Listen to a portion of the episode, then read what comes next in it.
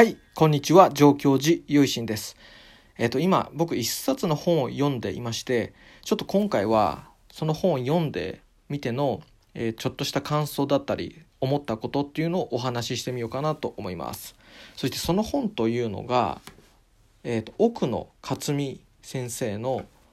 ありがとうもごめんなさいもいらない森の民と暮らして人類学者が考えたこと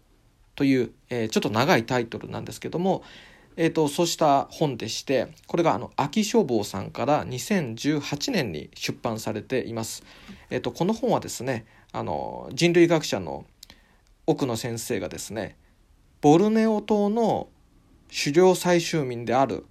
プナンの方々との、えーフィールドワーク一緒にこう暮らしてみるそうした、えー現地の研究を通して見えてきたこと考え方の相違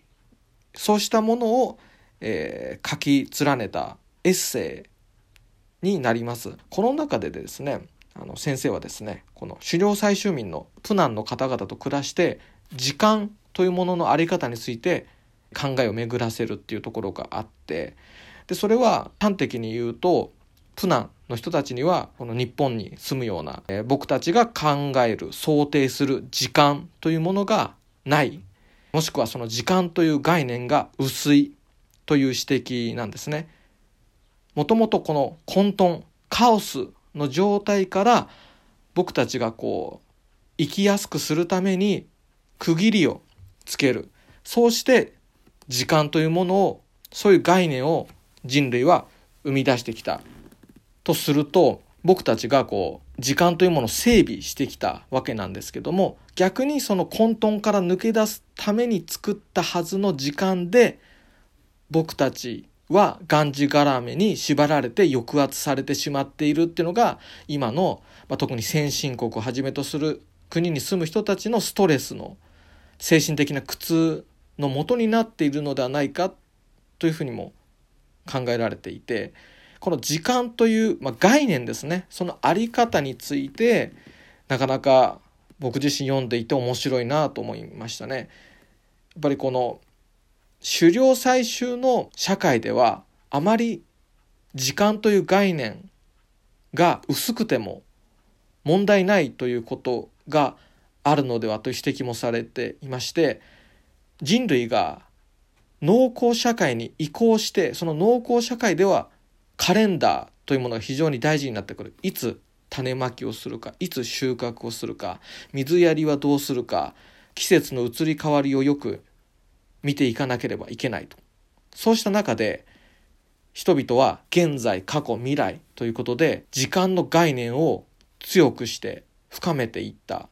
じゃないかなという見方が指摘されていて確かにこの農耕社会農耕文明と今僕たちの持っているカレンダー時間といった概念は非常に深い関係があるんじゃないかなと僕自身も読んでいて思いました。また仏教が、えー起こった当時のインドでももう農耕社会そして貨幣経済が、えー始まりつつあったそんな状況でしてお釈迦様もですねその農耕のお米作りが盛んであった地域の小さな国の王子様として生まれるわけですねこうした中からもお釈迦様というのも今の僕たちと同じ時間という概念を持っていたというふうに考えられますね。この農耕社会同じ農耕文明の中で生きてきて同じ農耕文明の中から生まれた宗教が仏教である、まあ、その宗教の一つが仏教であるということだと思うんですけども仏教の中でも例えばお釈迦様の過去、まあ、これはお釈迦様が亡くなってからですけどもそのお弟子様たちがお釈迦様の過去はこうだったんだっていう過去の前世の輪廻していく。そのお釈迦様になるお釈迦様として生まれてくる前のお釈迦様の人生はこうであったという前世譚が語られたりまたこれもやはりお釈迦様の死後になってからですけどもお釈迦様の次の仏様としての弥勒菩薩という信仰が生まれたり仏教でもやはり現在過去未来といった時間軸が想定されているということは間違いのないことですね。しかしそれでもやはりお釈迦様は今をただ生きよう今を大事にしなさいということは言って強く言っておられるんですね。そしてこの今というのは今とこう僕たちがこう知覚した瞬間にも過去になっているですけどもその過去にはとらわれず未来に縛られずこれは好きなことをやれっていうことじゃなくて一生懸命にこのつかみどころのない今しかし僕たちはそのつかみどころのない今にしか生きられないのだから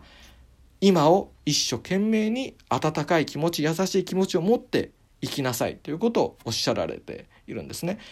お釈迦様の教え仏教の教えというのは非常にそうした今というところにフォーカスを当てるというところが一つの大事なポイントかもしれないですね。過去思うと思その自分の脳みそにしかないわけですよ。